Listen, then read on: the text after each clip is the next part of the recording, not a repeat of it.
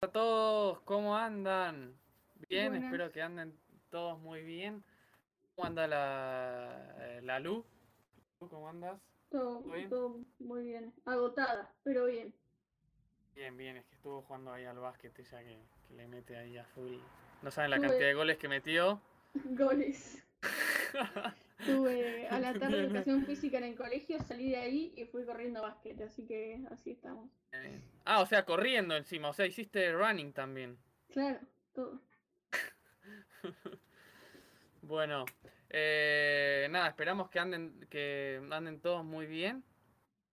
Vamos a hablar de, como siempre, como todos los meses, de lo que de lo que vimos durante el mes pasado, en este caso durante el mes de julio. Eh, así que le metemos la intro y vamos. Dale.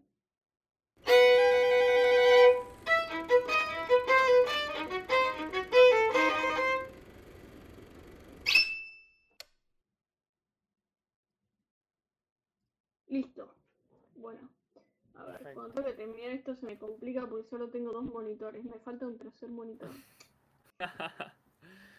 bueno, primero primero mencionar que esta semana Em, cumplieron dos grandes directores. Uno es Wes Craven, uno de los directores más importantes de la historia del, terror, considerado entre las tres C del cine, que son Carpenter, eh, Craven y el otro es eh, Cronenberg, exacto.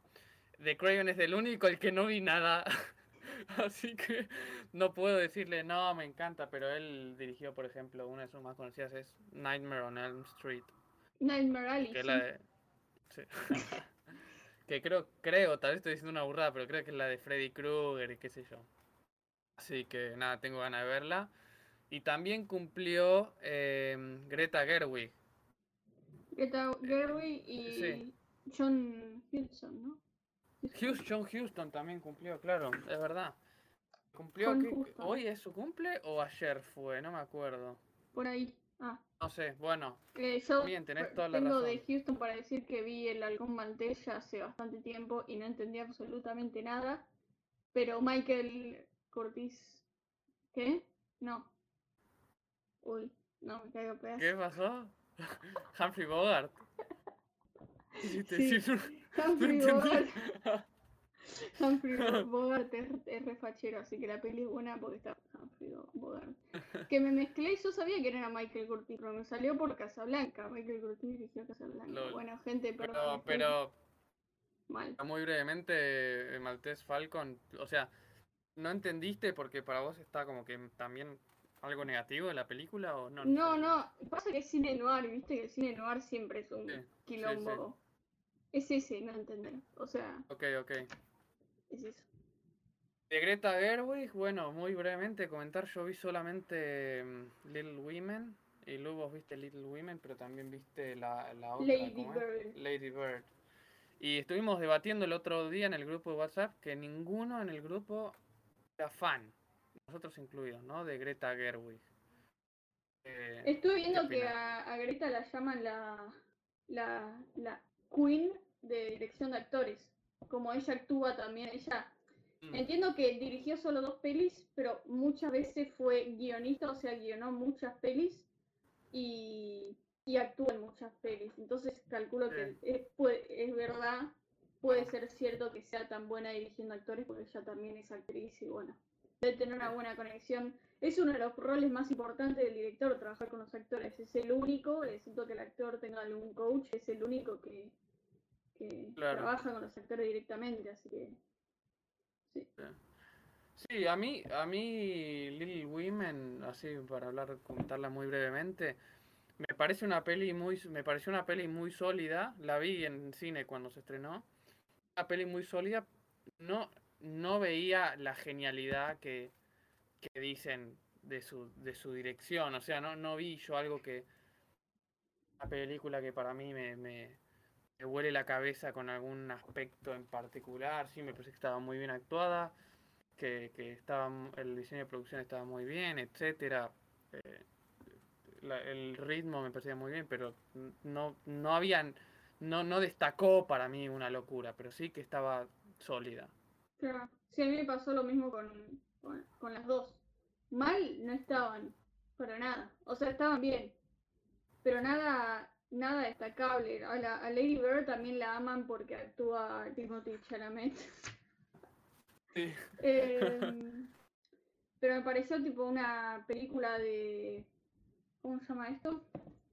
Eh, no, no me sale el, nombre ahora, que me, me, suele, me suele salir. Como estas películas como en el que el personaje crece, crece mucho, como que acompañas al personaje en su crecimiento Crecimiento literal, no estamos ah, hablando... Ah, coming of age. Eso, coming of age.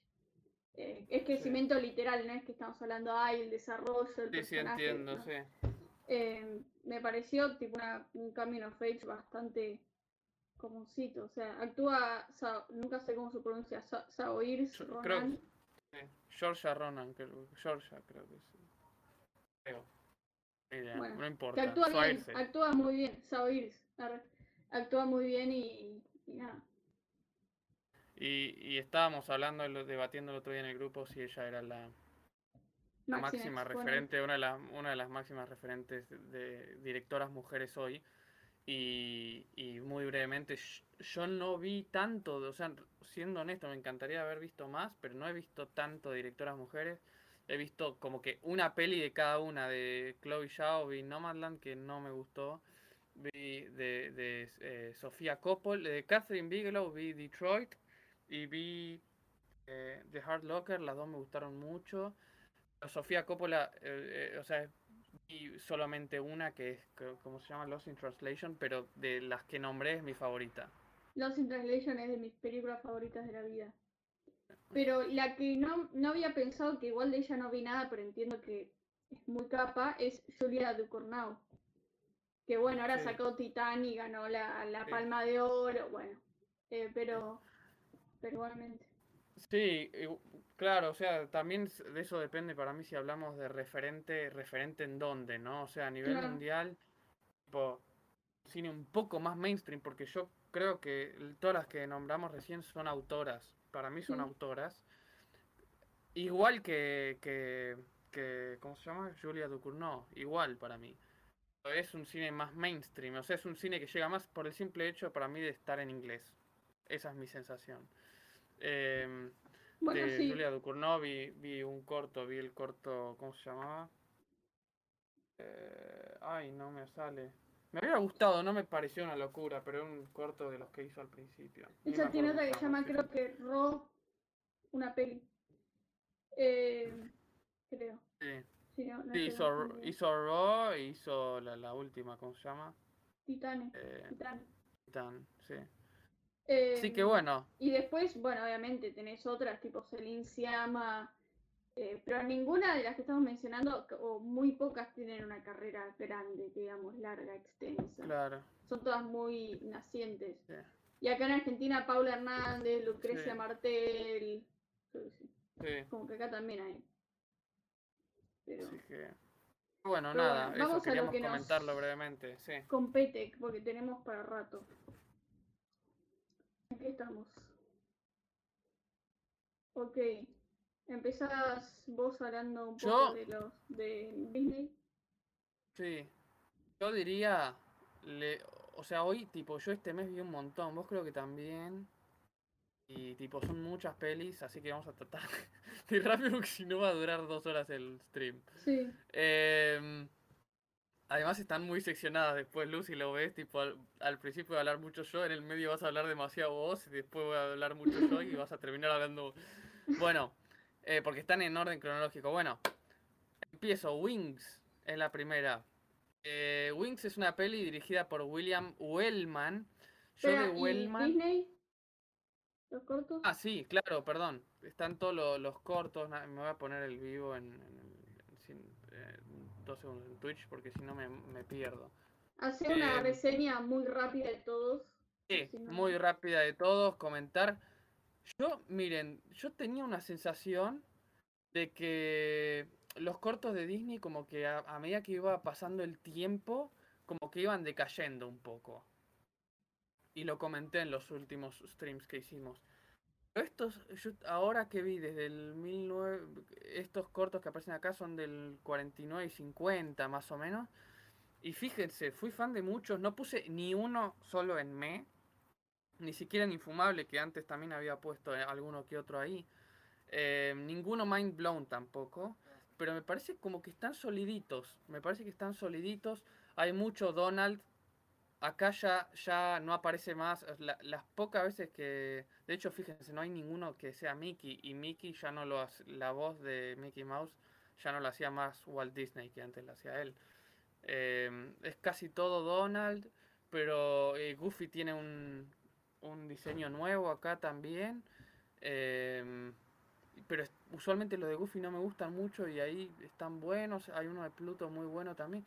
Así que la verdad bien. Y Toy Tinkers, que, que está en Fui Fan, estuvo nominada al Oscar a Mejor Cortometraje Animado en esa época también y, es muy bueno. Así que nada, eso es lo único que me gustaría nombrar.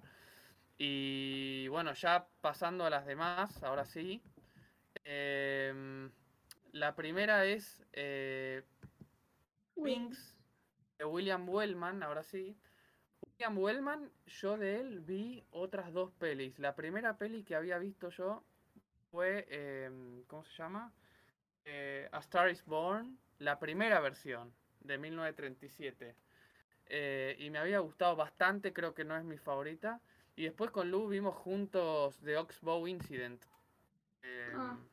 Hace ya un tiempo, de William Wellman. Que era una muy buena peli. Y Wings, la verdad, me pareció una locura. La curiosidad máxima es que es la primera peli en ganar el Oscar a Mejor Película. Ah, en los primeros Oscars fue la primera peli.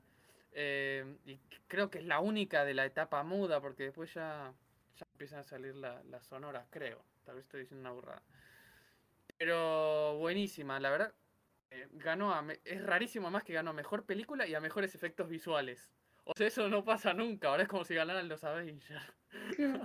pero, pero muy buena. Em, eh, tipo, a nivel técnico, yo constantemente estaba diciendo, no entiendo cómo hicieron esto. Se ve muy bien. Hay peleas aéreas que vos decís, estoy viendo Dunkirk, estoy viendo... O sea, realmente una locura. Fui fan. Eh, me gustó muchísimo la peli. Wings actuaba eh, Clara Bow. Y en It, que es la siguiente peli, también actuaba Clara Bow. Em, eh, que evidentemente en esa época era una, una, figura muy importante, Clara Bow, también un poco como, como sex symbol, por decir una manera, o qué sé yo. Vieron que ahí en esa época estaba mucho este, el Star System y, y como que importaba mucho la apariencia, bueno, que tampoco es que ahora no sea así bueno, y ella en It es la protagonista. Mí It me gustó. Fíjese que es la película que le da. Eh, eh, que trae este término de It refiriéndose al sex appeal, por decir una manera también. Y hace, o sea, si, si vos tenés It, si tenés eso, significa que, que sos fachero, que sos, que sos, que sos guapo, que digamos. Em, así que ese sentido fue súper, o sea, súper rompedora porque trajo un término que se usa hoy. Eh, Bob está muy bien y lo que destaco de esta peli también es que me parece una precursora tremenda de las screwball comedies. A mí me parece que es una screwball, o sea, es una comedia totalmente adelantada a su tiempo porque tiene protagonista mujer, cosa que no era nada típico en esa época. Eh, y me hizo acordar a otras pelis como Bringing Up Baby o Philadelphia Story, qué sé yo, con, con Catherine Hepburn. O sea, me hizo acordar mucho a eso. Ahora, peli es cortita, ahora como hora y cuarto, una cosa así, y aún así se me hizo larga. Me, parecía que tenía. Estaba en arrancar, o sea. No, en ese en el sentido de montaje no me terminó de, de encantar, no me parece que, que haya tenido tampoco era bastante poco predecible, pero sí, sobre todo el tema en montaje, diría. Así que yo la pondría en buena Ahí está. Eh, sí. Después eh, sigue The King of Kings. Fíjense, son tres pelis de 1927 que vi este, este mes. Tremendo. The King of Kings es una peli de Cecil B. DeMille, que es eh, el máximo exponente del cine católico de la historia. Em, él dirigió la, eh, la, famosa The Ten Commandments, que es tal vez su peli más conocida. Y, y The King of Kings, adivinen quién es el King of Kings. Lu, adivina. No sé. Jesucristo. Eh, sí, la peli relata, relata una parte de la Biblia supuestamente como que una semana antes de, de la crucifixión. Eh, hasta, hasta que Jesús renace, básicamente. Eso es lo que, lo que cuenta. Lo que es tremendamente interesante es que el guion... Uy, me tiraron agua. ¿Qué pasó? En el, balcón y me empaparon, güey. No sé qué pasó. Em, sorry. Eh, entonces, todo el guion está hecho, o sea, es muda la peli, pero todos los intertítulos que aparecen son de la Biblia y te dice en qué parte de la Biblia, no, no sé cómo se dice ahora. Qué desastre, pero vieron cuando te dice Lucas 15, 2.24, no sé. Eso, bueno, en, todo, en todos los intertítulos te dice qué parte, o sea, realmente es una recreación, una adaptación tremendamente fiel de acuerdo a lo que está en la Biblia. Eh, y eso me resultó súper interesante. Eh, el uso de la fotografía y el diseño de producción para, para hacer a Jesús, Jesús brilla, constantemente la película brilla, no sé cómo lo hicieron. Técnicamente está tremenda la peli y hay unas escenas al final que vos decís, la puta madre, qué bien dirigida está esta película, qué épico, porque Cecil B. DeMille no solo es referente del cine católico, sino del cine épico, del cine grande, o sea, esta peli fue una de las, eh, fue creo la peli más cara hecha hasta esa época, no, realmente una locura, fui fan. Em, seguimos con Vampir. Eh, ah, espera, Clara, ah. perdón. la de Clara la segunda de la que hablaste, ¿iba a Buenarda o a mí? Eh, no, a Buenarda, Buenarda. ah, sin querer se me puso en May, por eso me parecía raro. Ah. perdón, sí. No, no, no, Buenarda. Eh, Vampir, en español creo que le llaman Vampira o La Vampira. Es una peli de Carl Theodor Dreyer. Es eh, uno de los máximos referentes del cine eh, escandinavo, ¿no? Em, sueco, él, y él hizo, por ejemplo, su peli más famosa sería eh, La Pasión de Juana de Arco. Y esta es una peli que hizo después, cuatro años después, es la peli que hizo justo después de, La Pasión de Juana de Arco. A mí, ¿saben qué me llamó la atención? Que no tiene nada que ver. Nada que ver. Es, em, es una peli muy tipo expresionismo alemán, es de terror, eh, o sea, mucha onda tipo Nosferatu. Era una onda así, pero con sonido. Eh, y, nada, me, gustó mucho la atmósfera que crea, buenísima, la música, o sea, yo como que a mí lo que más me gustó es la, la atmósfera que creaba. Y eso fue también gracias a la música. Eh, así que también fui fan. Bien. Bueno, eh, continúo yo. Bien.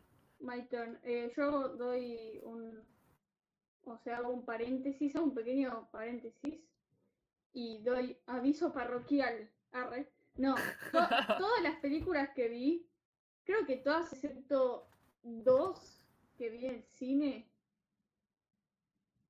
no sé, todas las películas que vi, eh, o el 95% de las películas que voy a hablar, son todas francesas, la mayoría de la Nouvelle Vague, eh, y si no son de la Nouvelle Vague, son francesas de entre los 50 y los 70, o sea, 1950 y 1970, entre esos 20 años, excepto por una que es francesa y, de, y que es una directora de esa época, pero que es de Agnès Barda y que es del 2017, algo así, un documental. O sea, Luchi, hoy, hoy va, el podcast va a hablarlo en francés y a partir de ahora vamos a hacer eh, una transición.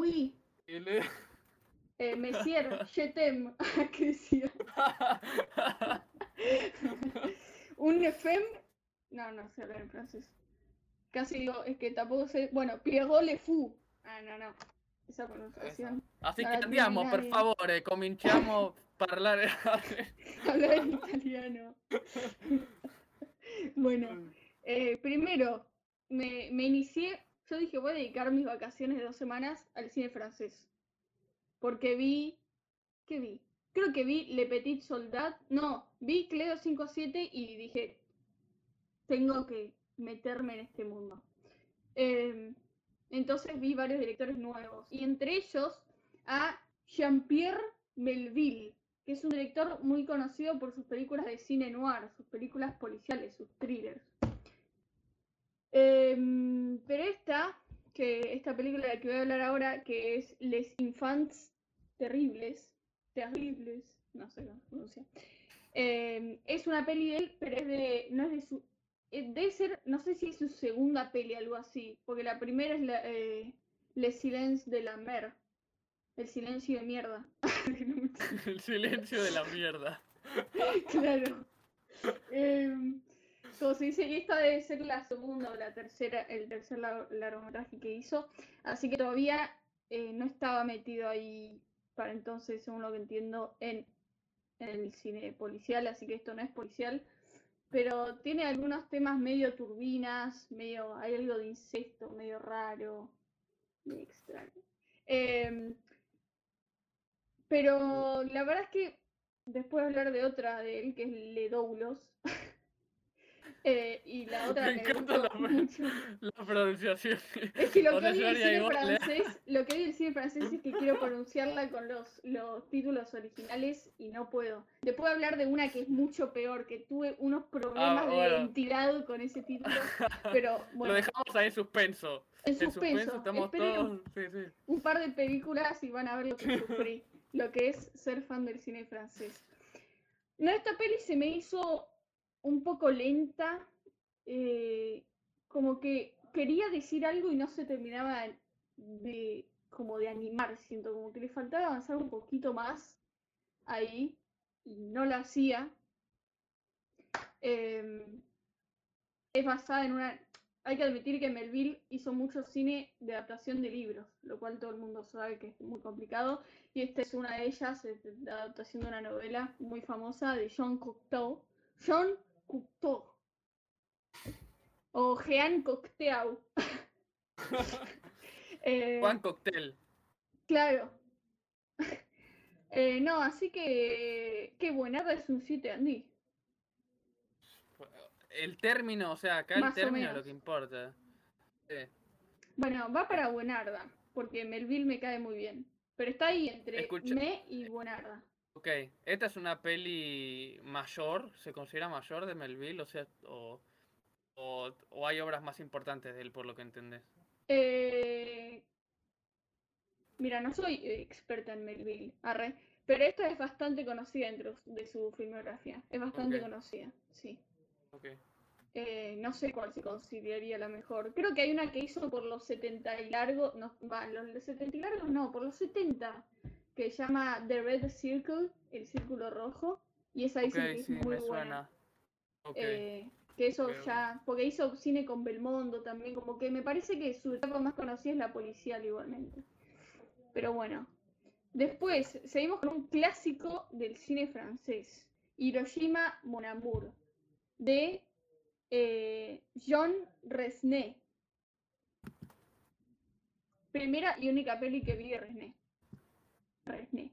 Resné. mamá, mamá habla francés y me dijo que se pronuncia Resné. Así que nadie me dice nada. ¿Cómo es? Resné. Porque viste que tiene dos S. Se escribe tipo Resnéis. Resnais. Resnais, ¿no? Resnais. Pero se pronuncia Resnais. Se pronuncia Resné. Eh, nada, esta peli, yo hice una, crítica bastante pretenciosa en Letterboxd. Eh, igual no, mi, crítica más pretenciosa viene después.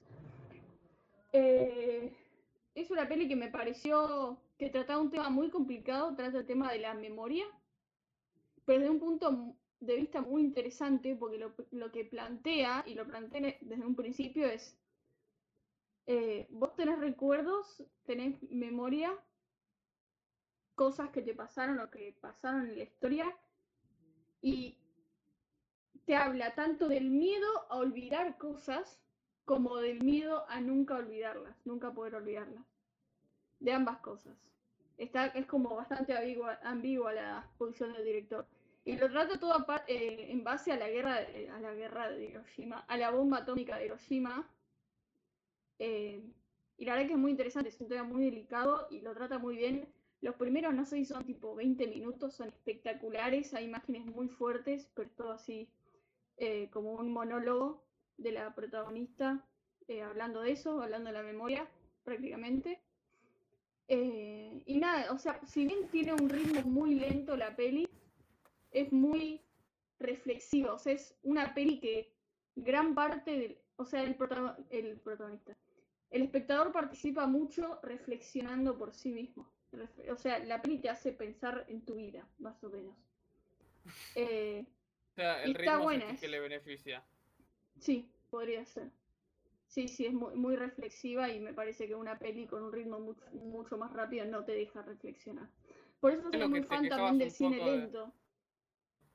Creo que te un poco, por ejemplo, de Everything Everywhere All At Once. Claro. Sí, a mí me gusta. Yo soy. O sea, cada película con el ritmo que le conviene, obviamente depende de la película, pero por ejemplo, hay gente que critica mucho a, a, Tarkovsky porque su cine es ultra lento. Eh, y la verdad es que a mí por más que es verdad que tiene planos de 10 minutos que se echa un porqué, como que está bueno porque aunque no pase nada, vos te quedás pensando en lo que ya viste y en lo que puedes llegar a ver y como que te hacen pensar demasiado esas películas, te hacen incluso vos sobreanalizar las cosas vos solo porque tenés el tiempo. Eh, así que Eso lo tiene que lograr, la, la película tiene que ser lo suficientemente potente para que vos en ese tiempo no te distraigas también. Claro a mí mismo también me pasa, o sea, supongo que vos también si vos de repente tenés un plano en el que no pasa nada 10 minutos y la película no había logrado atraparte como hubieras querido que te atrape antes, puede pasar que la cabeza se te vaya a otro lado. Que me o sea, capaz en algún momento sí ponele miro los libros que tengo arriba, pero son tipo cosas muy cortitas y sí, sí, sí. como que no es que la película se me pasa rápido. A mí algo que me pregunto mucho qué le pasa a los cinéfilos, no sé, a vos Andy, qué te pasa, pero con muy pocas películas pasa que la veo y que digo de repente, ya terminó, ya está, no me pasa eso. No me pasa que se me pase el tiempo volando, nunca. O sea, siempre soy muy consciente de lo que dura. Eh, solo me pasó con los Minions, pero después hablo de eso. Eh, nada, pero igualmente es como que a mí me, gusta mucho así el cine que se toma, se toma mucho su tiempo. Si está justificado, obvio. O sea, si Minions tuviera planos de 10 minutos en silencio, no sé qué pasaría. el Minion reflexionando, ¿viste? Sobre su, sobre su propósito de vida. Literal. Eh, así que nada, la voy a poner en Fui Fan, porque, porque la verdad es que por más que se me hizo lenta, como que después la pienso y digo, fue. Tipo, fue. Muy bien.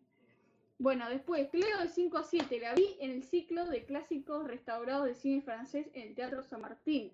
Para aquellos que son de capital o de provincia de Buenos Aires, les recomiendo estarse muy atentos a lo que proyectan en la sala Lugones del Teatro San Martín o en el Cultural San Martín porque hacen ciclos de cine buenísimos.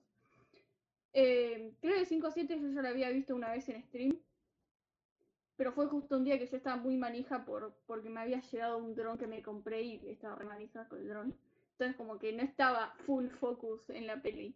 Pero igualmente me había gustado mucho. Y ahora la volví a ver en el cine y me fascinó. Y lo que me dio mucha risa, la peli en el medio tiene un, fragmentito de un corto mudo de Ana Karina y Jean-Luc Godard. Eh, y cuando empezó la peli, viste que ponían los títulos al principio, los créditos al principio, y, decía, en el medio de la película hay un cortometraje de Jean-Luc Godard y Ana Karina, y habían dos viejos sentados atrás mío, y, y la vieja dijo, ah, Ana Karenina, que es un libro de Tolstoy, pero le dijo re seria, tipo, ah, mira, Ana Karenina, y yo tipo, sí, eh, fans de Tolstoy los viejos. Eh, fue muy gracioso eso.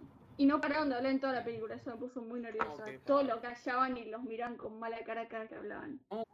Pero, pero, no, es que además era tipo, poner, se veía la Torre Eiffel y escuchabas atrás que decían París.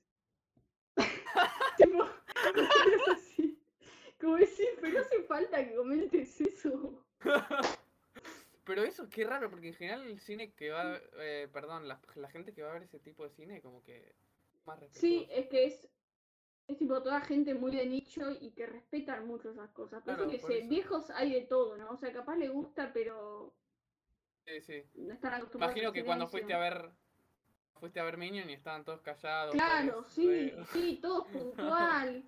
eh, No, en, ese, en ese tipo de cines, tipo, llegas tarde y te miran mal si te sentás en la butaca 10 minutos después.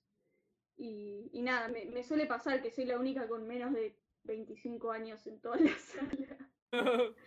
eh, pero bueno, nada, cuestión, me encantó, muy, muy buena. Anis Barda es la primera peli que veo de ella, Cleo 57, y, y ese corto con Jean-Luc Godard y Ana Karina muy fachero, me encanta la colaboración entre artistas. Muy, muy bueno. La, la, vi también, Cleo 5 7, la vi una vez durante la pandemia en 2020. Eh, me había encantado el concepto, a mí me gusta mucho, mucho el concepto que tiene.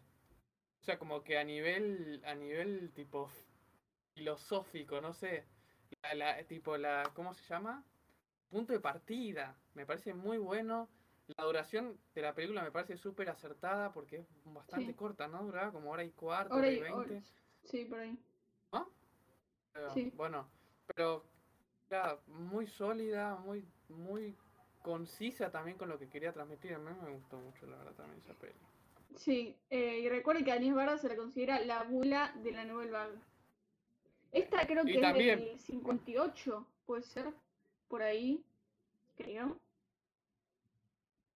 a ver, ahora, te digo, ya te lo digo. Eh, pero la verdad que. Eh, 62, 62, Ah, nada que ver, de 62. Bueno, ya era Nouvelle Vague, esto ya es Nouvelle Vague. Sí. Porque la Nouvelle Vague empezó en el 58. Eh, sí, y bueno, y a Barda se la considera mucho, no solo la abuela de cine de la Nouvelle Vague, sino también, justo hablábamos de Greta Gerwig, una de las máximas referentes de hoy. Yo creo que Agnes Barda es máximas referentes de la, historia del cine. Sí, sí, sí. O sea, eh, vamos a ver si, si, si alguna de las que nombramos recién, como Greta Gerwig, Coppola o qué sé yo cuál, tal vez, viste, de repente siguen haciendo pelis eh, de renombre y, y, y, llegan a unas escalas así. Pero estamos hablando de una de las más grosas de la historia. Sí, y que se nota que amaba el cine porque hasta el último año de su muerte siguió siendo. El último año de su muerte, no el último año. El último año de su... ¿cómo es eso? El último año Guarda revivió, chicos. Revivió el cine. Eh, no, bueno, así que lo voy a poner en... Estaría entre Mind Blown y... Fui... Bueno, le voy a poner un Mind Blown porque amo a Anies Barra. Y esa es la peli. Me gusta mucho. Y hay gatitos chiquitos y son muy tiernos. Así que nada. Eh, bueno, después, además la peli tiene partes sin color, empieza con una escena de tarot, no sé, es buenísimo, es buenísimo. Ah, sí, eso eh, estaba muy bueno también. de, tarot se hizo lectura de cartas. Sí, tarot, creo que está bien. Eh, digamos que tarot, se entiende. Bueno, ahora, la siguiente de Jean-Paul Melville. Esto sí, es lo primero que vi de él. esto es cine noir ya, ya es cine policial. Está Jean-Paul Belmondo, un capo, eh, se llama Le Doulos, que eh, creo que no es una película, una palabra francesa, creo que es una... Creo que es un título, una palabra, ¿vieron las típicas palabras que se dicen como en el idioma original? Es una palabra, eh, creo que latín, griego. No sé, que significa sombrero. Significa sombrero en el idioma que sea, no sé si es griego, latín, sombrero, el sombrero. Eh, pero lo peor es que estuve tipo 20 minutos investigando antes de empezar la película para ver qué significaba el título. Y apenas empieza la película te dice, de Doulos, tal idioma significa sombrero.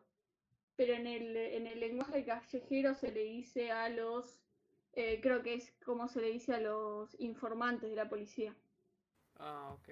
Eh, sí, en español se llama, yo la googleé, en español le llaman El Confidente. El Confidente, claro, sí. El Confidente, sí, hay varios títulos en español, porque está el título español de España, en Argentina, bueno, quilombo. Eh, pero nada, la peli me encantó, me pareció, pero espectacular. Hay una crítica que no la voy a desarrollar mucho porque es spoiler. Eh, pero bueno, yo escuché hablar de que Melville tiene un desarrollo del policial muy, muy, muy extraño. La estructura como de forma extraña es bastante especial dentro del cine policial y concuerdo.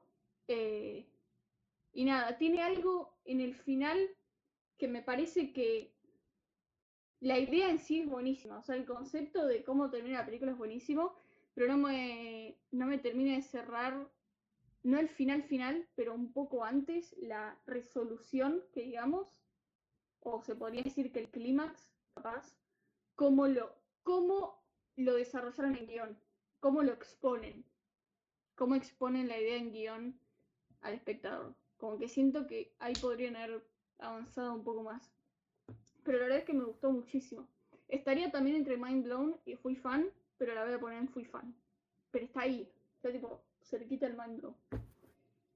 Ahora, este, esta película me trajo muchos eh, problemas de identidad. No, mentira. Eh, en francés, Jean-Luc Godard, Le Petit Soldat. Le Petit. El tema es que no sé pronunciar francés, pero el nombre en español, tipo decir, decir, sí, di el soldadito, como que no da. Soldadito. ¿Entendés? Es muy pedorro, entonces como que siempre tengo que decirle petit soldat. Pero bueno, este es un poco más fácil de pronunciar igual. Pero no pienso decir el soldadito porque queda ridículo. Es la película de la que sale la célebre frase de Jean-Luc Godard que dice, la vida, no, el cine es la vida a 24 frames por segundo. Esa es una frase de las más célebres de Jean-Luc Godard y sale de esta peli. Que también es tipo. No es cine policial, pero está ahí. Tiene como mucha política. Para mí tiene un, punto de vista del director muy pacifista, porque eh, si bien la película trata de enfrentamientos entre grupos políticos que se secuestran, se matan, como la clásica, no hay un solo momento en el que se exponga un discurso de ninguno de los grupos políticos, ni que haya un debate entre ellos, digamos. Es como que se torturan, se matan porque sí, y me parece que ahí está muy impregnada esta idea de mostrar tipo como si pareciera que se maten solo por pertenecer a un grupo. Ni siquiera por defender una idea, por pertenecer, por pertenecer a un grupo. Solamente. Eh, me pareció parecer una peli Godard bastante violenta, no es violenta, pero parece una peli de art, sí.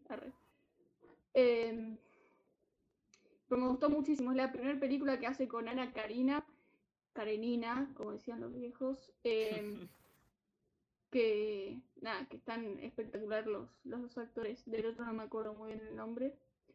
Pero, pero la rompen. La peli está muy buena muy interesante, muy atrapante, se pasa rápido, creo que es histórica en justamente también por esta frase y por ser la primera peli de Ana Karina, que fue como su musa. De hecho, después se casó con ella. Bueno, cuestión. Eh, banqué muchísimo, la voy a poner en Mind Blown. Ojo con, ojo con el cine francés. No es mi cine favorito, o sea, definitivamente. Es tipo mi época y mi nacionalidad de cine favorito. Punto. Noel Val Sí, francés en general, pero Noel Bag la rompe. Eh, bueno, sigue una peli, che, hablo un montón, tengo un montón para hablar. Sigue Salud Les Cubines, que la vimos los Esa la vimos juntos, sí. Sí, media horita, está en movie, para cualquier interesado. Sí, eh, ¿querés empezar vos o yo? Empezamos, ah. que yo estoy hablando de bueno. Salud Les Cubines, que es saludos cubanos. Para los que no se dieron cuenta.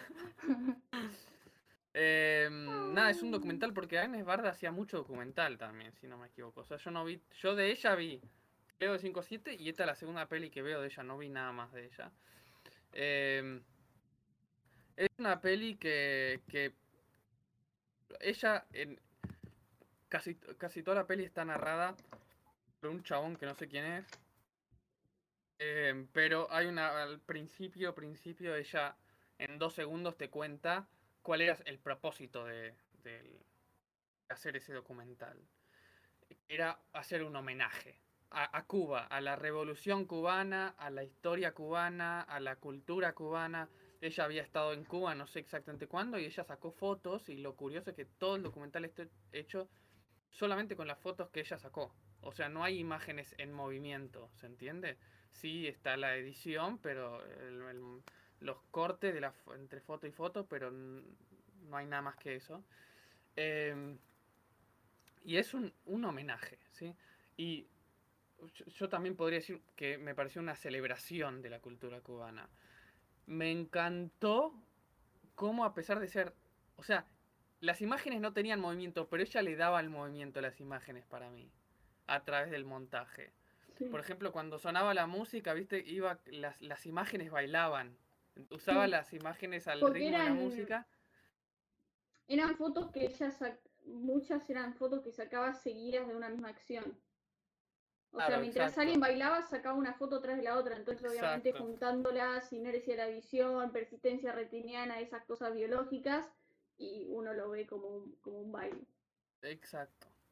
Ya se nota que son, se nota que son fotos, pero están como al, ritmo de la música, eso, y queda muy muy bien. Em, lo, que sí estuve comentando con Lu eh, brevemente. A mí un documental me gusta que profundice. Después voy a hablar hay otro documental también que vi, que está más al final, va a estar de este, de este podcast, pero que me pasó lo mismo. Me gusta que profundicen y, esto es, es tremendamente eh, propagandista o, simple, es, demasiado, es muy simple. Eh, o sea, yo creo que en ningún momento busca, o sea, que está bien, pero en ningún momento busca profundizar, ok, la revolución cubana, ¿qué significó? ¿Qué, o sea, porque es todo buenísimo, todo color rosa, eso es lo que te pinta, pero estoy convencido que no, no era ni fue así. Em, así que eso es lo único que yo diría. O sea, yo la pondría en, en Buenarda, porque me parece que a nivel, o sea, como que estéticamente está muy bien, está muy interesante, muy bien hecha. Así que no, no la puedo subir más de eso porque tampoco me parece que, profundice en ningún aspecto que no sé, como que a nivel eh, moral, no, no sé si moral es la pero filosófico, no me, no me hace reflexionar demasiado. Siento muy pasivo, como estar, estoy mirando y, ah, mira qué lindo esto, mira qué lindo el otro y, no, y no pasa de eso. Así que esa es mi eh, sensación. Para mí, bueno, comparto algunas cosas con Andy, lo del el tema del baile, y trabajo con, con, el material de archivo siendo fotografía. O sea, ya por sí, la, la idea de decir tengo fotos, voy a hacer un cortometraje, es raro y me parece buenísimo.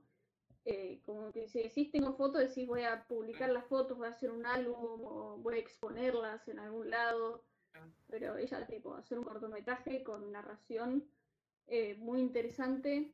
Eh, la peli se pasa rápido, siento que te impregna muchísimo. La, no es que te impregna, pero te, te llena de, la cultura, como que te metes mucho ahí en ese ambiente, en esa atmósfera, por así decirlo. Em, así que el trabajo de montaje es espectacular. Em, siento mucho también como que se siente la, la, curiosidad de Barda a, la cultura. O sea, se siente posta una curiosidad de ella, una curiosidad por, por mm, llenarse de la cultura, por entenderla, por también intentar transmitirla, explicarla. Y siento que también pasó mucho con la Nouvelle Vague, con todo el movimiento de cine francés de esa época, como que siempre se notaba curiosidad, ganas de pasar los límites, ganas de, de innovar, de contar cosas nuevas. Y me parece que esto es parte de ello. Eh, Respecto a lo que decía Andy, que le faltaría capaz. Eh, como que vos decías que, le faltaba como más punto de vista, como más profundidad. Sí.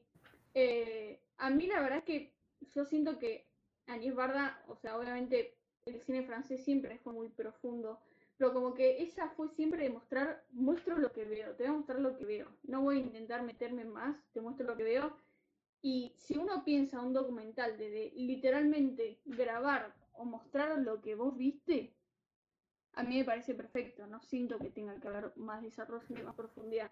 Ahora, si pensás un documental más tipo Nat Wild, explicación, informar a la gente, obviamente ella podría haber consultado más gente, más, más opiniones, más.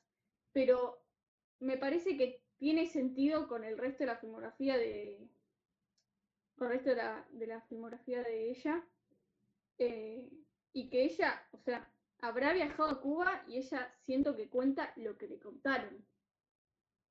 No creo que haya investigado mucho, cosa que hoy en día es mucho más normal, eh, pero lo siento muy real respecto a eso. Ella sacó fotos de eso y te está contando lo que le contaron. Entonces, en ese sentido siento que es súper documental. Eh, depende, calculo, como digo, que, de qué forma ves un documental, con qué fin, qué es un documental, que no. Yo no soy experta en documentales, sinceramente. Eh, pero nada, o sea, yo en ese aspecto no coincido con vos, en el tema de la profundidad. Eh, pero el resto sí, la verdad que estoy de acuerdo. Eh, yo la pondría entre Fui Fan y Mind Blown. Me gustó muchísimo. Pero la voy a poner en, en Fui Fan. Pero está ahí, cerquísima de Mind Blown. Para los que no sabían, usualmente cuando los dos vimos la película ese mes, eh, la ponemos simplemente en, la categoría más alta de lo que opinamos los dos, ¿se entiende? O sea, yo, yo la pondría en Buenarda, pero como Lu la quiere poner Fui Fan, eh, ¿qué dijiste? ¿En Mind Blown? Fui fan. O sea, está ahí de Mind Blown. Sí, sí. Claro, como ella dice fui fan, entonces la ponemos en fui fan. De hecho, si estuviera sola, creo que la pondría en Mind Blown. Pero estando como esa duda en el medio y que vos dijiste buenarda, bueno, la bajamos a Fui fan. Eh, bueno, siguiente, los paraguas de Cherburgo, de Jacques de Mí, que de paso eh, fue marido de Añez Barda. Ah, eso, eh, me sonaba, pero no lo sabía. Sí. No me acordaba.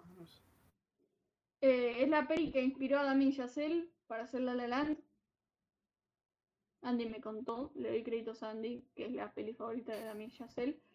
Eh, como se dice, es un musical cantado de principio a fin.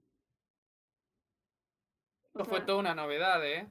Todo música, no hay diálogos comunes. No, no hay un solo. Eh, hay un... Es tipo una ópera en ese sentido, ¿no? Porque no constantemente, o sea, como que hay secciones que vos decís, acá hay una, una canción, o sea, esto es una canción. Todo, incluso lo que está más hablado, como en las óperas que le llaman, las canciones en las óperas son los arias y los otros son los recitativos, que recitas, que digamos, o sea, lo que tendría que decir lo decís cantando así un poquito con melodías simples. Eh, y acá es así también, si no mal recuerdo.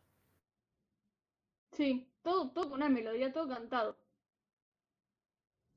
Em, y, él hizo otra también. ¿Cuál era? Ahora les digo cuál era. ¿Ya que, es de mí? tiene la Sí, o sea que, que es eh, también así. Que ah, esta, las señoritas de Roquefort.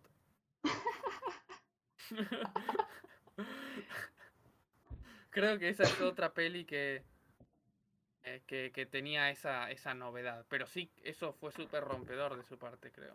y no se volvió a hacer, pero, pero está buenísimo eso. Es tremendo, además es un laburazo porque, por ejemplo, actúa. Ay, no me acuerdo el nombre. La actriz. Ahora te lo digo. Estoy contando y yo Ella actúa y la rompe su primer gran papel y la rompe toda. A partir de ahí saltó el éxito. Eh, pero no canta ella, está todo doblado lo que canta. ¿Es ah, sí. Catherine Devenu se pronuncia. Ok, eso. Em, nada, la peli es, es buenísima. La sentí a veces demasiado dramática, como muy melosa, muy melodramática de repente. Sí, sí, sí. Eh, que tipo, apenas empezaba la película y era todo re dramático y como que te costaba creerlo porque estabas recién conociendo a los personajes, como que... Eh, sí, pero tiene el re aire La La Land. O sea, la peli terminó y unos tipos que están a mi izquierda dijeron, chabón, es La La Land, decir. pero, pero em, eso, ¿eran conocidos que sabían eso o era otra gente que no conocía? No, no, no conocía. Pero los escuché decir, boludo, es La La. Así tipo, mal. Eh, pero creo que estudiaban cine, o sea, calculo que sabían de qué hablar. Eh, nada, pero a mí la, verdad es que me encantó los colores, siento que los colores transmiten mucha como vida. vida, le dan como cierta superficialidad a todo y, cierta, no me sale ahora la palabra específica, qué mal estoy. Eh, ¿Cómo, cómo? No es ilusión. Bueno, podría ser ilusión, pero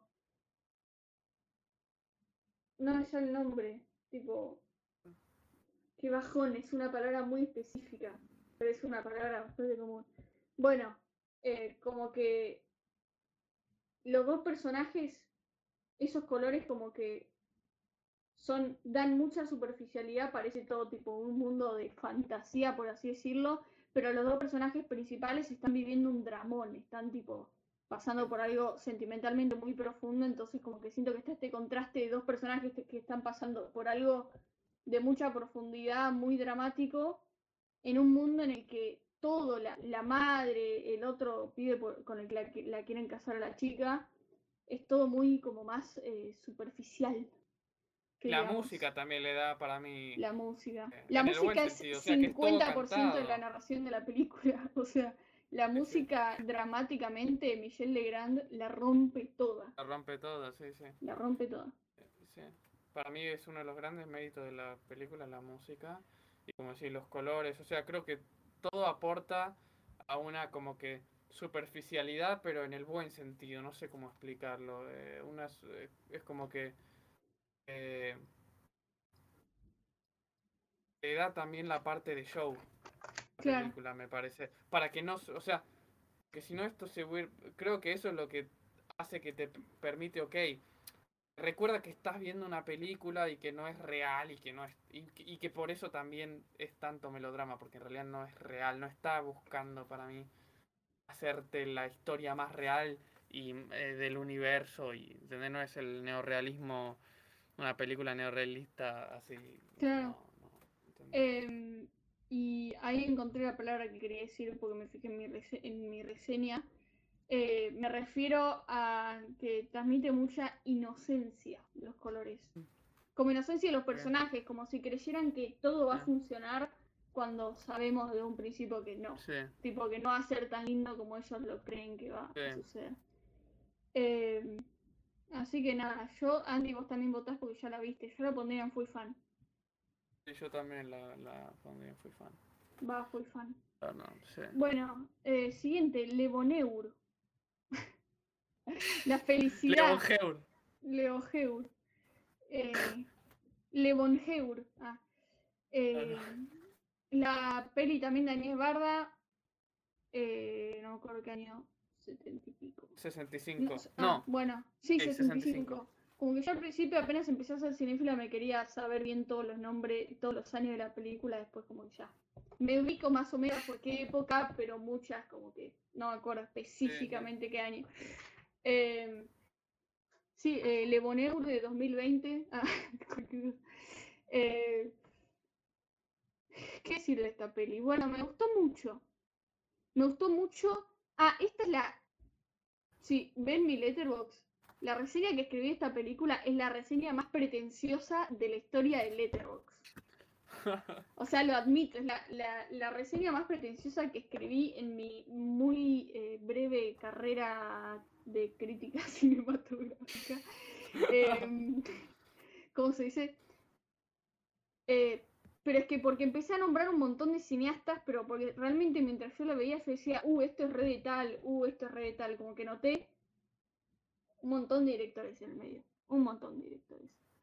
Primero que nada está Sergei Eisenstein, director eh, soviético, uno de los creadores, por así decirlo, de la teoría del montaje. Eh, como se dice, y él tenía mucho esto de lo que lo llaman el montaje intelectual, montaje inteligente en palabras más burras. Ah. Eh, no, bueno, eh, esto de como que meter planos de cosas o planos, sí, planos de generalmente como de objetos que aunque no tengan nada que ver con lo que está pasando, te deben entender qué es lo que va a pasar o que te den a entender el tono en el que se está metiendo la película, el lugar donde se está metiendo. Por ejemplo, el ejemplo más simple me parece que es justamente Eisenstein en en Acorazado Potemkin, Battlefield Potemkin. No lo voy a decir en ruso. Em, que en un momento están por a ver, fusilar a. Potemkin, creo que es en ruso. No, pero. Eh, estaban por fusilar a unos soldados y bueno, Einstein mete ahí un plano de un salvavidas. Y ahí ya sabes todo lo que va a pasar. Como que se entiende. Y el salvavidas no tenía nada que ver con el fusilamiento. Eh, lo que dicen, el, eh, entiendo que el montaje intelectual lo que hace es no el plano sí solo no tiene, no le da el significado, sino la relación entre los planos es la que le da los significados. Entiendo que esa es la teoría que amo. Claro, puede ser. Sí, puede ser. Eh, como que otra palabra que no me sale ahora. Inocente. inocente. que el trabajador del Potemkin era inocente y no lo tenía que fusilar. Eh, como que demuestra, no muestra, demuestra más o menos qué es lo que va a pasar. Pero no me sale igual la palabra, hay una palabra tan específica. Bueno, cuestión. ¿Tiene eso Einstein?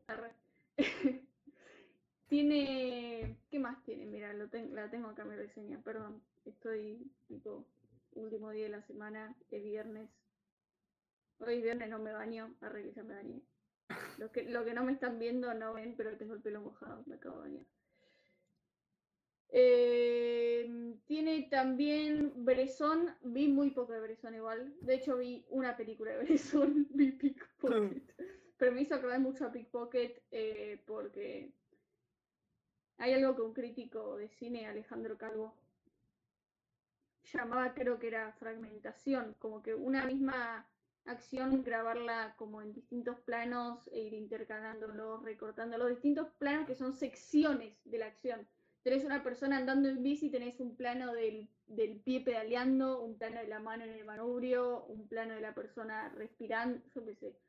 Eh, tiene mucho de eso y tiene también algo que es muy propio de la Nouvelle Vague, que es todo este montaje, bueno, un montaje en cierto aspecto muy similar a el de A de Soufflé de Breathless de Godard, que es este montaje súper super disruptivo, como en el que eh, no hay record, se repiten los planos, las acciones, como que tenés, agarra a esta persona la libretita y de repente hay un corte y la vuelve a agarrar, viste, como ese tipo de cosas también las tiene.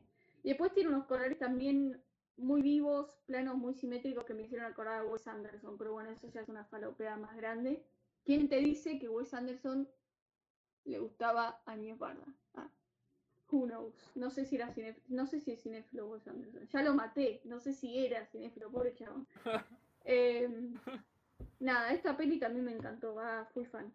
Va fui fan y con el montaje está inteligente, por más que la peli es muy pasiva, es como pasiva-agresiva la peli. Tipo, vos decís, acá no va a pasar nada, pero este montaje ya te, te dice, en realidad sí va a pasar algo, aunque no parezca va a pasar algo por el montaje, o sea, hay mucho simbolismo, mucho simbolismo. Bueno, siguiente, Pierrot Fu. A ver cuándo me callo. Estamos streameando hace una hora y falta un montón. Pierrot Fu, voy a hacerla rápida. Es la, la, segunda que la veo. La primera vez que la vi fue en cuarentena, o sea, en el 2020, es un montón. Inicios de mi cinefilia eh, primer peli que veía de Godard. Definitivamente no entendía a Godard todavía porque le puse un 7 y escribí una reseña que nunca publiqué, gracias a Dios, porque hoy la leo y digo, me dan ganas de matarme. Eh, porque más ahora la volví a ver en el cine, en, el, en la sala de y, y me pareció una total obra maestra. O sea, Belmondo, Karina, Ana Karina, Godard, ¿qué puede salir mal? Eh, no, en la, en la, sala te reís, la peli se pasa muy rápido. Eh, es una peli ultra re profunda, tiene mucho de este juego de los personajes infantiles que, que noto que está muy presente en la, en la obra de, de Godard. Eh, están todos los personajes re locos, cosa que también suele pasar en la obra de Godard. Yo siento que el, la nueva en sí, pero más que nada Godard la nueva está muy dotada de todo lo que es el, documental, tiene mucho que ver con el documental. Pero Godard en específico siento que sus películas son más que nada porque sus protagonistas son personas muy especiales. Ah, em, como que tiene mucho esto de no solo ver qué hace el protagonista, sino ver, verlo en su entorno. Como si estuvieras viendo un oso en la selva y lo que hace en la selva y que, cómo se come las hormigas, un oso hormiguero. Eh, es tipo eso. Es tipo, tenés a los personajes, los tenés en un ambiente y vos estás viendo todo en general. Cómo se construye en el lugar donde están. Eh, y nada, la peli es espectacular, te reís un montón de veces. Eh, yo que sé, está buena. Y si de hecho, si te pones a analizar, no hay casi, no hay, no hay una trama tan. La trama no es importante, lo importante es el personaje, el desarrollo de los personajes. Así que nada, muy buena. Es muy bueno el, el diálogo que tiene con el señor que escuchaba la musiquita y que no escucha ah, eh, más al final. Eh, bueno, nada, muy buena. ¿Vos, Andy, la viste? ¿Qué, qué opinas? Yo la vi, yo la vi dos veces también. Eh, la última vez que la vi fue en la pandemia o sea, la segunda vez que la vi. Yo honestamente, Godard, eh, vi ya como 5 o 6 pelis de él, creo. Incluyendo cortos, creo que 3 cortos y 3 largos, una cosa así. Para mí tiene, es como que, a mí me gusta el Godard más ligero. Que para mí eh, hay como una división entre el Godard yo casi que lo siento como un Godard humilde y un Godard ya más pretencioso, más falopero. Em, Me voy. Y yo siento, yo siento que Fu, a mi forma de ver, está del Godard, del lado del Godard que no me gusta tanto, que es más pesado, más. O sea, es como que yo digo, mira, si te soy honesto, Realmente, o sea, vos eras mucho más inteligente que yo, tu, tu cabeza daba para mucho más que la que da la mía. Así que no me considero en la posición de decir, ah, no, es que no, eh, ¿quién se cree que es? O sea, no, para nada. El chabón cambió básicamente la historia del cine. Em, yo personalmente la pondría en buenarda porque me, me resulta más bien tremendamente interesante. No sé si es la película que que a mí me... O sea, de Godard definitivamente no es de mis favoritas. Y... Es una peli, sí, que como que... Muy interesante, pero me cuesta, diría yo. Me cuesta. me parece que no la, no la logro absorber como debería. Pero creo que, muy poca gente, no sé. Godard igual es un director que lo, lo agarras o lo dejas. Es como bastante especial. Pero vos hablaste de un Godard más eh, pesado. Lo mismo todavía pasó con Libre Sabie. Vivir su vida. Sí, a mí me había pasado. Eh, ¿Qué sería un Godard ligero? O sea, Godard pesado tenemos, por ejemplo, Pierrot Fu y Vivre Sabie. ¿Qué es un Godard ligero?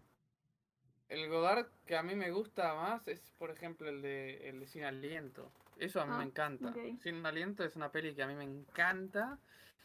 Y después, déjenme dos segundos porque les voy a decir los cortos ya me los mareo, pero de Godard. A ver. Ya les digo. ¿Vos dijiste que la pondrías en Buenarda? Yo la pondría en Buenarda. Bueno. Mira, por ejemplo, él eh, una mujer es una mujer, me gustó. Me gustó mucho. Ah, me gustó mucho una mujer. Me parecía, me parecía que era también más, más ligera. Eh, Después tiene el corto La historia del agua que hizo con Truffaut. Es un corto muy lindo, muy tranquilo. Eh, tiene dos cortos más que es eh, todos los Verónica y Charlotte y Charlotte y su y, su novio también. Eh, son dos son todos cortos que me habían gustado mucho, que, que son entretenidos, son duran como 20 minutos casi todos y y siento que son o sea, como que concisos, no sé cómo decirlo, pero me parece que no se pasan, es como que no se pasan de rosca, son perfectos para mí en ese sentido. Eh, que. Eso lo me, vivir su vida y empeorarle fun no me pasa tan así. Pero igual, o sea, eso yo digo, no son mis favoritas, pero igual me gustan mucho. O sea, son muy me parecen muy buenas. Simplemente me siento un poco eh, abrumado. Me abruman un poco, por decirlo, ¿entendés? Está bien. No me pasa, a mí es de lo que más me gusta de Eduardo, pero está bien. Mm. eh, yo la voy a. La voy a poner mind blown yo, si me lo permitís. está bien. Eh, bueno, siguiente, al fin dejo hablar yo y habla Andy. Se van a cansar de escucharme la voz. ¿Cuál es? Ah, Warum läuft Herr R amok? Eso, ¿por qué, ¿por qué le da un ataque, eh, eh, le da el ataque de, ¿cómo se llama en español? ¿Por qué le da el ataque de locura, eso, al señor R? Em, esta es una peli curioso porque em, es de Rainer Werner Fassbinder, uno de los máximos referentes de la nueva, nueva ola alemana, que le llaman que, a mi entender, no es no, fue lo influyente que fue la nueva ola francesa, o sea, la Nouvelle Vague. Em, pero me parece que también porque vino como llegó como 5 o 10 años después. O sea, se siente como similar a mí, en mi ignorancia se siente un poco similar. Em, no del todo igual, ¿eh? pero, pero como que hay algunas similitudes de así también cine como más bien de bajo presupuesto, hecho con muy poco equipo, luz natural, etcétera. Ese tipo de cosas también me parece que lo tiene mucho la, la nueva ola alemana. Y Fassbinder, como dije, es uno de los máximos referentes de la nueva ola alemana y también podríamos decir de los máximos referentes del cine alemán en toda su historia. Yo de él había visto un corto que le, el, Das Kleine Chaos, el, pequeño caos, que estaba muy bueno, que si no mal recuerdo lo había protagonizado él mismo también. Y, y esta peli es curioso porque está, o sea, está acreditado él y otro director, Wrangler, no me acuerdo cómo se llama, perdón por la ignorancia, que entiendo que es un director no muy conocido, pero bueno, los dos están acreditados, ¿ok? Para la, para la dirección. Pero se dice, o sea, hay en todos lados encontrás que está solo en los créditos Fassbinder y que no hizo absolutamente nada, que ni escribió el guion él. Él está acreditado como escritor y, director junto al otro guacho, pero todos dicen que no tuvo nada que ver Fassbinder con esta película. Así que eso es muy curioso. Pero sí leí, por lo que, o sea, yo estuve investigando un poco de Fassbinder porque como dije, no había visto nada, o sea, solo un corto de él, de sus primeros cortos. Y leí que en sus inicios, los primeros, o sea, los largometrajes que hizo en sus primeros cinco años, ponele, tenían mucha influencia de la, de la Nouvelle Vague, justamente. O sea, tenían mucho esa onda. Parece que después empezó a ser un cine un poco más accesible, más tipo mainstream. O sea, muy poquito. O sea, se imaginarán, estamos hablando de Alemania 1975. No, no es que eran los Vengadores, ¿entendés? O sea, era era, seguía siendo cine muy, muy particular. Eh, y veo la similitud un poco con la Nouvelle Vague acá, yo, sea, de hecho lo pensé y cuando lo leí dije, ah, mira, o sea, tan equivocado no estaba. Y me gusta el concepto, me gusta el concepto. Eh, bueno, eh, después vamos a hablar de Taxi Driver que hablamos en otro podcast, ¿no, Lu? De Taxi Driver, en uno de los lo mejor que vimos en mayo o algo así, habíamos hablado, me acuerdo. Y ah, tengo un amigo, la vimos con un amigo esto, y me dijo, che, se parece a Taxi Driver. O sea, tiene ese concepto de un tipo que, que como que muy a poquito se va volviendo loco y explota, ¿entendés? Pero, pero justo la vi, la vi un día después de haber revisto, se dice, no sé, Taxi Driver, y se me quedó muy cortito. O sea, es una peli que la voy a poner en me. Me gusta el concepto, me gusta como que el intento, pero me resultó una peli muy, o sea, sí, que dura una hora y media y aún así se me hizo como que muy pesada. Eh, muy pesada. Eh, es como que lo que la, eh, ¿por qué le da un ataque de ansiedad al señor R, que es el protagonista, el señor R? Y es, es como que es como que es muy sutil. O sea, la respuesta a esa pregunta es muy, muy, muy sutil. Está metida en un. En, eh, en, toda una. O sea, como que en diálogos súper mundanos de che, ¿qué, qué querés comer hoy? Eh, como que. Y, tenés que encontrarle.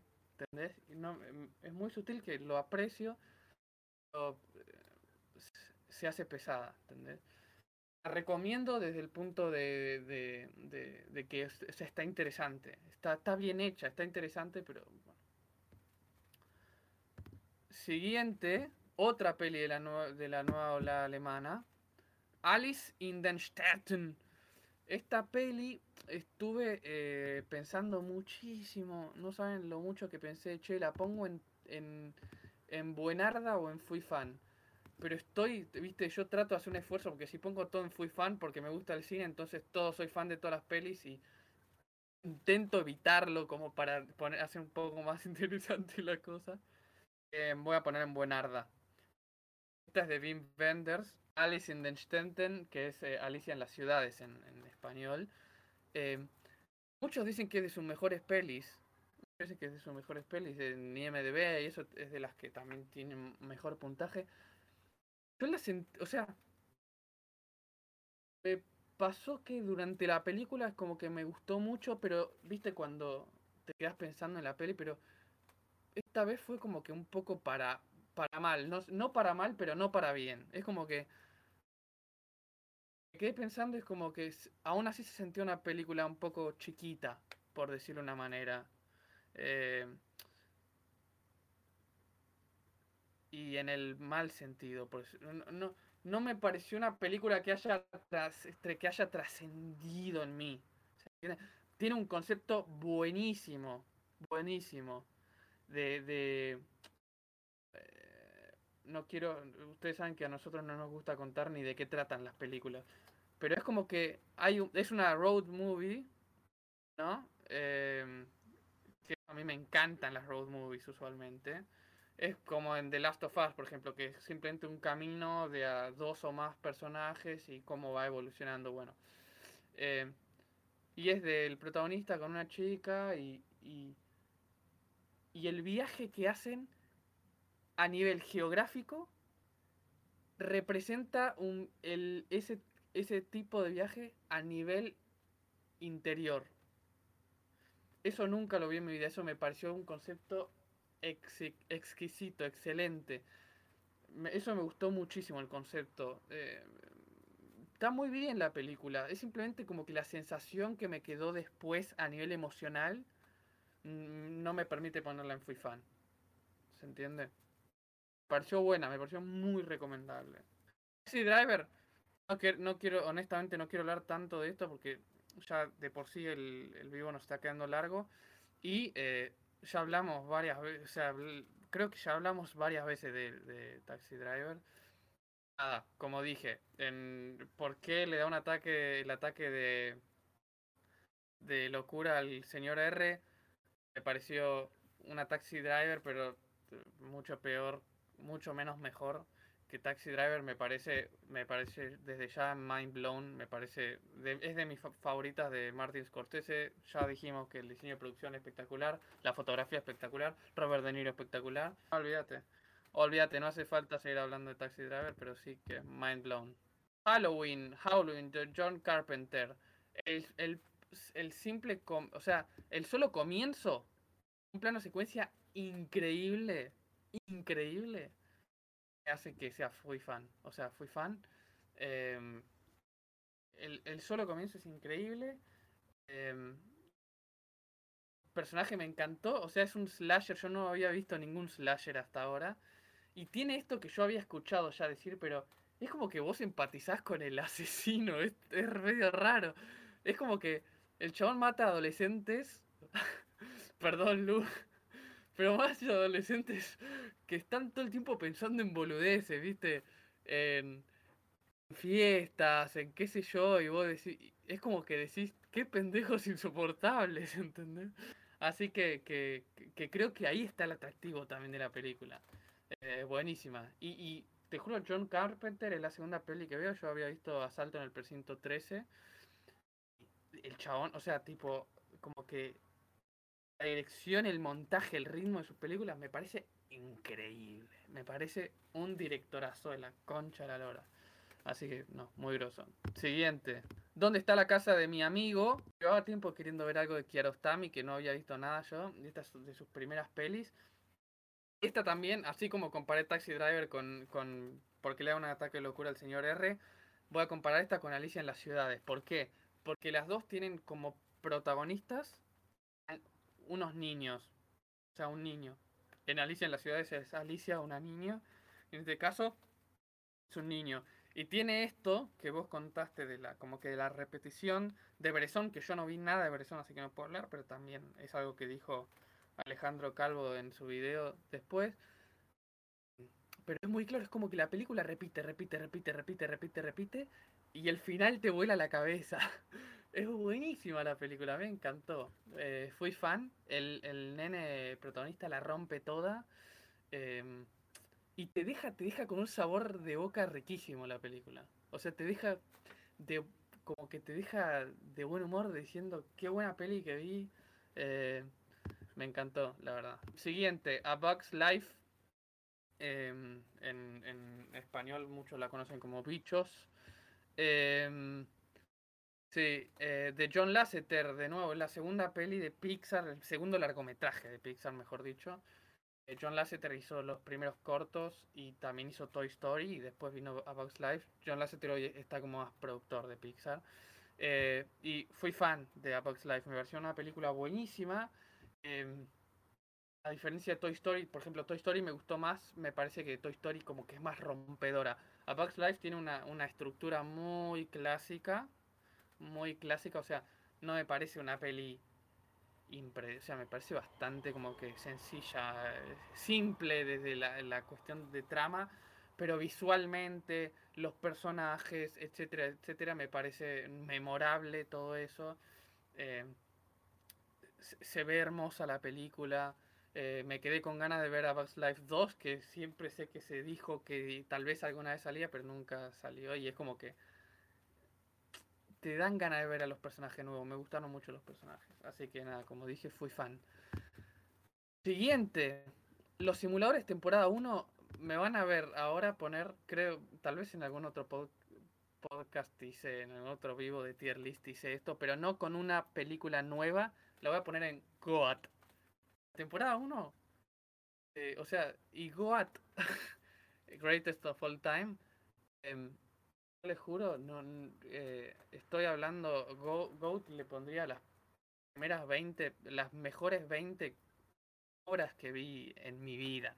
O sea, realmente me causó un impacto tremendo los simuladores de Damián Cifrón, eh, que además me dejó, o sea, me dejó pensando, extraño los personajes, los extraño como si fueran mis amigos, ¿entendés? Realmente qué personajes memorables, qué ideas, tan, qué guion tan perfecto. es un guion que no tiene agujeros.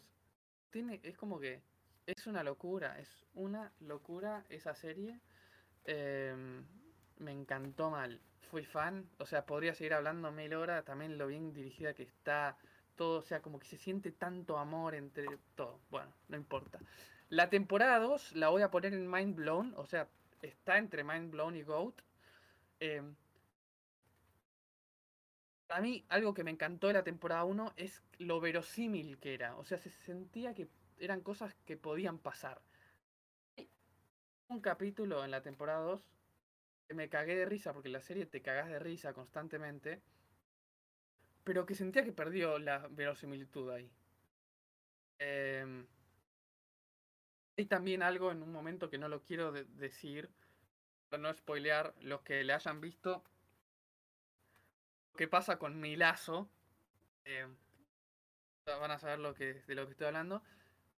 Me parece que no me gustó con mucho eh, cómo, se fue dando en la segunda temporada. Así que eh, fui eh, Mind Blown, perdón, Mind Blown me parece buenísima, me parece una locura. De hecho, creo que me reí más con la segunda temporada que con la primera. Me encariñé más de los personajes con la segunda temporada que con la primera. Pero tenía esa, esas pequeñas boludeces, la verdad, boludeces, porque es una locura esa serie. Eh, y, definitivamente la mejor serie que vi en mi vida, creo. O sea, bueno, siguiente, Wreck-It Ralph. infumable. Eh, sorry. Wreck-It Ralph, Ralph la vi tipo al día siguiente de haber visto a Bugs Life. Yo siento que ahí como que dije, o sea, me parece que me impactó mucho tipo Pixar contra no Pixar. O sea, ahí yo dije, che, qué genio lo de Pixar. O que la animación tipo 14 años después es Wreck-It Ralph de, de A Life y, y es como que pareció una animación muy simple, o sea, muy simple tipo en las texturas y eso como que visualmente en, ese sentido no, pero por otro lado mega hipercargada encima de referencias de, a videojuegos. Muchas, o sea, es ¿A qué se parecía? Se, parecía a... Ay, ya no me sale. La puta madre. Bueno, no me acuerdo. Pero muchas referencias a videojuegos que, yo tampoco tengo ningún apego emocional, ¿viste? Si a vos te, si vos te la pasabas jugando al Mortal Kombat, al, al Pac-Man y qué sé yo, va a ser, ah, mira esto, esto, así como referencia. Pero yo no, a mí me chupaban un huevo, eh, ¿viste? No, no. los personajes protagonistas no me interesaban. Eh, Wreck-It Ralph, eh, la voz la hace John C. Riley, que lo banco a muerte, y eso me gustó. Había algunas cositas que vos decís, che, está ingenioso, pero me pareció una peli súper olvidable, súper... No, no, la verdad. No, no me aportó nada, ¿se entiende? Happy Hour es la peli más larga que vi en mi vida y la vi toda de un tirón. Dura 5 horas 17 minutos. Eh, me pareció una experiencia loquísima loquísima verla, me encantó, es de Hamaguchi, Riesuke Hamaguchi creo que se llama, que es el mismo director de Drive My Car, que la rompió toda, yo no la vi, pero la rompió en los festivales y qué sé yo. Em, entiendo que uno de los cineastas japoneses más importantes de hoy, cineastas asiáticos más importantes de hoy, y es, entras en esta película, es como que entras en trance, te metes con los personajes protagonistas, metes y vas con ellas y, y cómo se va dando todo y, cómo empiezan a como lo sutil que se van dando los cambios por esto, por lo otro, el ritmo de la película, todo me, encantó, la verdad. Eh, había una cosa, hay una secuencia de como 20 minutos, media hora que no entendí bien por qué estaba ahí. Y uno dice, bueno, aún siendo una película tan larga, como que no te puedes dar el lujo de dejar escenas que no se sienta, no se entienda para qué están.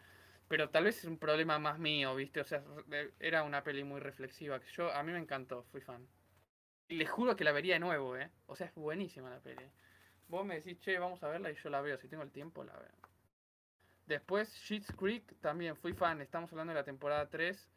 Em, nada, no, no tengo mucho que decir. Me dio un poco parecido a la temporada 2. Eh, también me había gustado mucho, la temporada 1 no me había gustado tanto, pero la temporada 2 y la 3 ya los personajes están un poco más, mejor desarrollados, avanza un poco más la cosa eh, y te seguís riendo un montón, así que nada, fui fan. Ralph Breaks the Internet, es wreck Ralph 2. Esta me gustó más, a diferencia de casi todo el mundo, me gustó más, esta la dejo en May igual.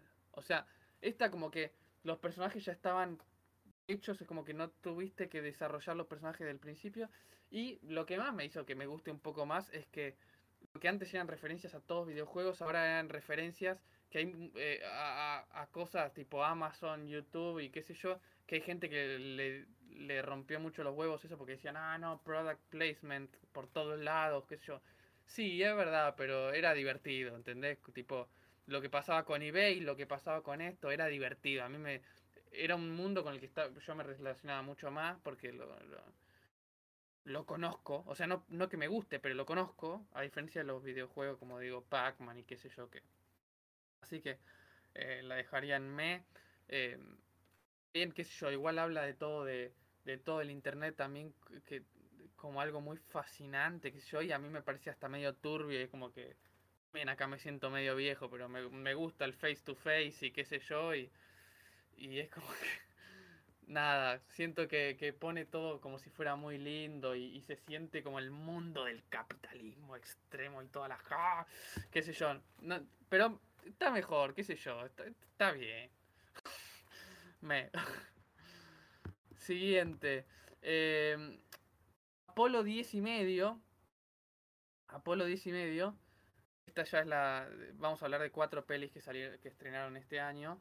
Eh, esta es de eh, Linklater, de Richard eh, Linklater. Es la primera peli que yo veo de él. Una peli que hizo para Netflix. Súper interesante la peli. Eh, yo le soy honesto, yo la voy a poner en me. Repito, estoy tratando, viste, no me gusta ser tan, o sea, porque si pongo todo en Fui Fan o en Buenar, qué sé yo, viste, se hace aburrido.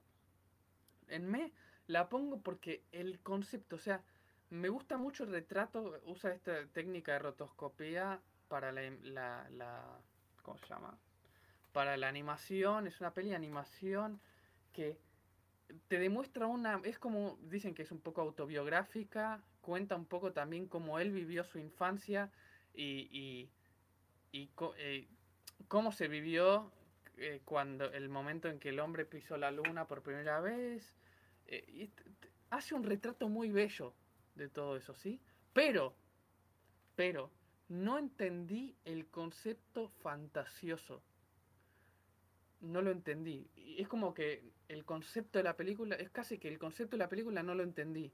No, no, no le vi la relación, o sea, no, no entendí la necesidad de ponerle el concepto fantasioso que te plantea como que, o sea, como que el protagonista, o sea, ni siquiera estoy contando de qué trata la película, no, no es spoiler. El protagonista es un nene de, de 10 años o algo así, que supuestamente fue en una misión secreta que nadie sabía, debería decir, fue él a la luna antes de Neil Armstrong. ¿Entendés? Y no entiendo, o sea, no entendía qué iba con esa trama. Es como que no, no entendí para qué estaba o qué, era lo que me quería transmitir con eso, realmente no lo entendí y por eso la pongo en me. Pero me resulta súper interesante. Esto es lo que yo quiero que haga Netflix. Esto es lo que quiero que haga Netflix. Que le dé a directores importantes eh, estas oportunidades de hacer cine de autor. Porque esto es de, autor puro y duro. Me encantó en ese sentido. Em, siguiente, lo último de lo que voy a hablar yo hoy. Keep Sweet, Pray and Obey es una serie que, que, que una docu-serie de la que se habló bastante en Netflix, en Netflix el último tiempo. Es returbia, es returbia esta serie. Es una comunidad, una comunidad eh, católica, no, cristiana, pero, pero, así tipo remil conservadora. Que, que, los chabones, sea, nada, no quiero contar demasiado, pero los, o sea, se, es o sea, practican la poligamia, ¿no? Se dice así. Y los, los chabones pueden tener, tipo, los, los chabones podían tener 60 esposas, ¿entendés? Y había chabones de 80 años teniendo esposas de 20, ¿no? Era una cosa turbia. Eh, o sea, desde la parte... Y estamos hablando de algo que pasó hace 15 años. Sí, es más, sigue pasando. Bueno, nada, el tema es que... Muy interesante, muy, muy interesante. Me pasó un poco lo mismo que con saludos cubanos, eh, que, no... Había cosas que yo decía, che, profundizar un poco más. Es una serie de cuatro capítulos, es como que tiempo le sobró, por decir una manera. Y, había cosas que me hubiera gustado que profundizara un poco más. Eh, igual me pareció buenarda, me pareció muy recomendable, muy interesante. O sea, es una es de terror, es una locura. los hechos son una locura repente me hubiera gustado que profundice un poquitín más en algunas cositas. Eh, yo no escuché hablar de este documental, qué raro. Eh, ah, bueno, pero. También es, turbio el título. Che, no sé si cuando hablé de Crazy Places estaba muteada, me mato en ese caso. Pero bueno, no, ah. Porque, no, pero muteada en el stream. Sí, entiendo. Uy, espero Puede ser me mato. bueno, sí, sí, decir, dos segundos, dos segundos, dos segundos. Que te muy bueno, amo a Nils Barra, muy tierna. El final tiene una parte que le toca las fibras sensibles a cualquier fan del cine francés o de la Nouvelle Vague. Eh, nada, eso, espectacular. Mind blown. Eh, ok. Minions. Vamos. Goat. No, mentira. eh, Goat. Eh, una hora y media dura la peli. La fui a ver al cine el día del amigo, lo cual me hizo sentir eh, muy mal eh, con mi yo cinéfila, porque era una chica que ve muy seriamente el cine yendo a ver Minions de forma consumo irónico, con el cual no sé, todavía no tengo una posición de si estoy de acuerdo o no. Capaz no estoy de acuerdo con el consumo irónico y estoy consumiendo cosas irónicamente, Em, pero. Ah, no, me asusté. Pero. La fui a ver. Yo no quería que esté lleno de nenes. Y la quería ver con el idioma original porque hace el doblaje, la voz de Gru la hace Steve Carell. Y nunca la había escuchado la original. Y dije, la tengo que ver con el doblaje de Steve Carell. Entonces la fui a ver en inglés y a las nueve y media de la noche. O sea, no había un solo nene. Eran todos adultos en la sala. Estaba rellena la sala además.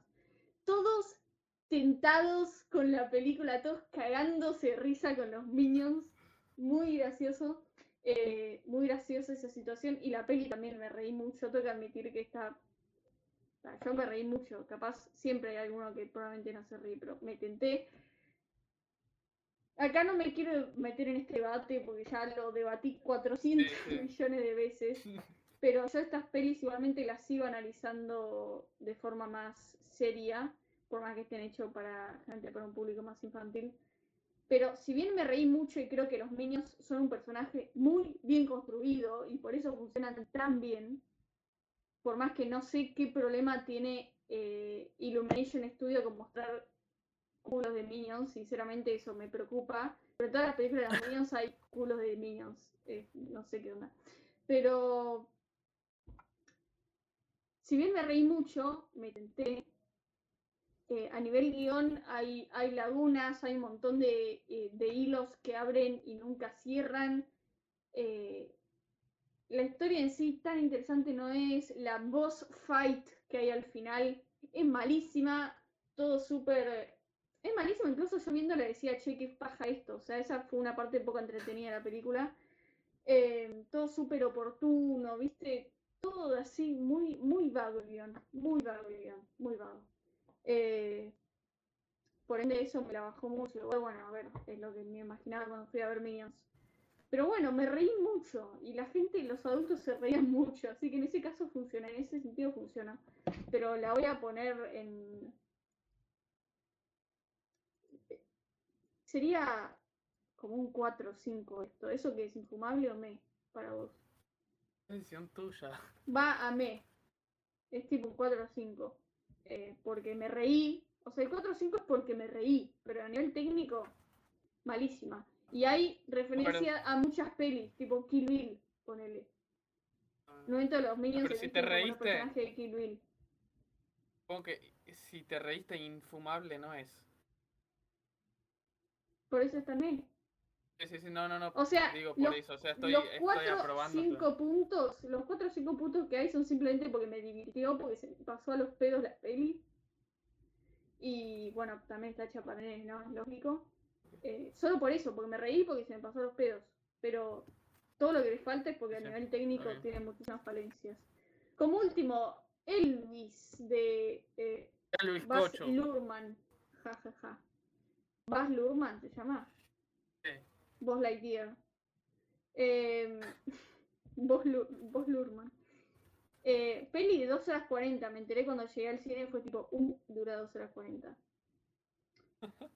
Austin Butler la rompe toda. Muchos dicen que nació para hacer ese papel. Y, ojo, no lo vi en otro lado. Solo lo vi en el. ¿Sabías, Andy, que él actúa en el Manual de Supervivencia Escolar de Ned? No me jodas. Tiene un personaje secundario ahí, sí. Pero posta, tipo, pero un personaje secundario recurrente o es que sale de extra. No me acuerdo, vi hace un montón. pero tenía un nombre el personaje y todo, o sea, muy gracioso. ah, él em, sale también en WhatsApp Upon a Time in Hollywood. El... O Tex. Sí. Ah, ¿Te acuerdas? Tex. Es el que dice, uh, I'm the devil I'm, and I'm here to do the devil's business. Ah, no me acuerdo. Que, bueno, eh, no tenía idea de Luis Presley yo, no tenía idea. Lo único que tenía era contexto cinematográfico de su época por lo que vi. De hecho, algo que vi que una chica le, le criticó a la peli es que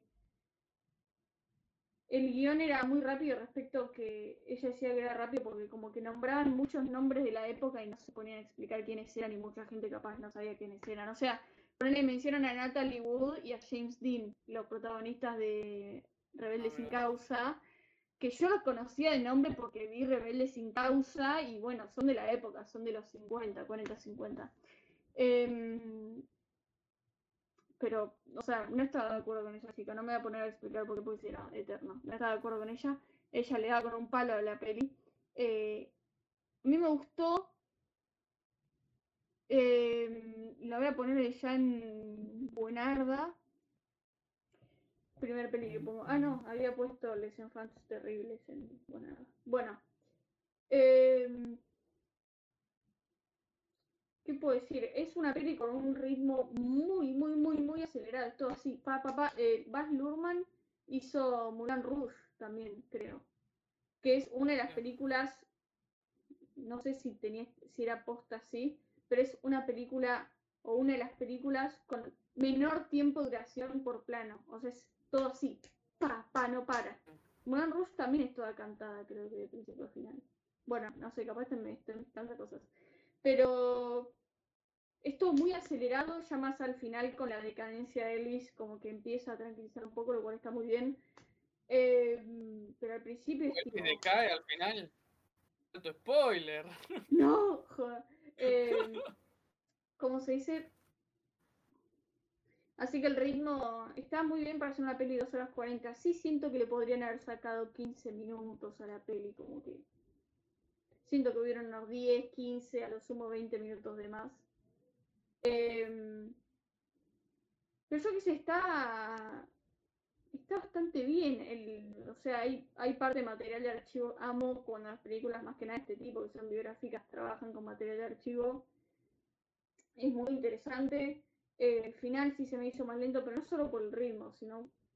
Bueno, no sé, no, no me voy a poner a explicarlo ahora, porque más les spoileo todo el final. Eh, pero bueno, Tom Hanks se la banca bastante. Eh, está bastante bien, está muy bueno el maquillaje, todo el trabajo de arte con Tom Hanks. Y también con, con Austin Butler. Obviamente. Eh, ¿Qué más puedo decir? Hmm. Bueno, a ver. No, bueno, tampoco dije mucho más. Ah, bueno, Estilísticamente, parezco re bardera en este caso, pero estilísticamente me pareció muy Netflix. Tipo, no me, no pareció ninguna locura la fotografía ni nada de eso. Y es una cosa que le, dijeron cosas, o sea, se habló muy bien de la fotografía de esa peli, o eso entiendo, pero a mí no me, no me enloqueció, digamos. Pero bueno, va buenarda porque está bien hecha, es una buena biopic completa, pero podría tener, haber tenido unos minutos menos. Em, y a nivel visual, eh, bueno, más o menos, medio mid. Pero nada, igual banco. Ok, terminamos, Andy, finally. Finalmente, creo que ah. este debe ser el de los más largos, el más largo desde el primero que hicimos con Beto. No, el primero no fue el con Beto, el segundo. Creo que este es más largo incluso. Pero bueno, nada, que pasamos muy rápidamente. entonces, como hacemos siempre en GOAT, quedó los simuladores temporada 1. Y en Mind Blown, eh, Cleo de 5 a 7, Le Petit Soldat, Pierrot el Loco, Taxi Driver, eh, los simuladores temporada 2 y Faces Places, como decís, eh, o sea, sí. Rostros y lugares, creo que se llama en español, una cosa así. Caras y lugares. Eh, eso, esas son las que más recomendamos de lo que vimos este mes.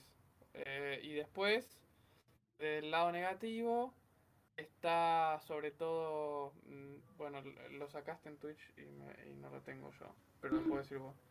Está, eh, en Infumable está Wreck-It Ralph. Sí.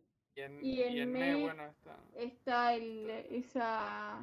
La, locura. Señor R. Bueno, la marquesa de O. El ataque de locura del señor R, la marquesa de O. Ralph rompe de internet. Ralph breaks the internet.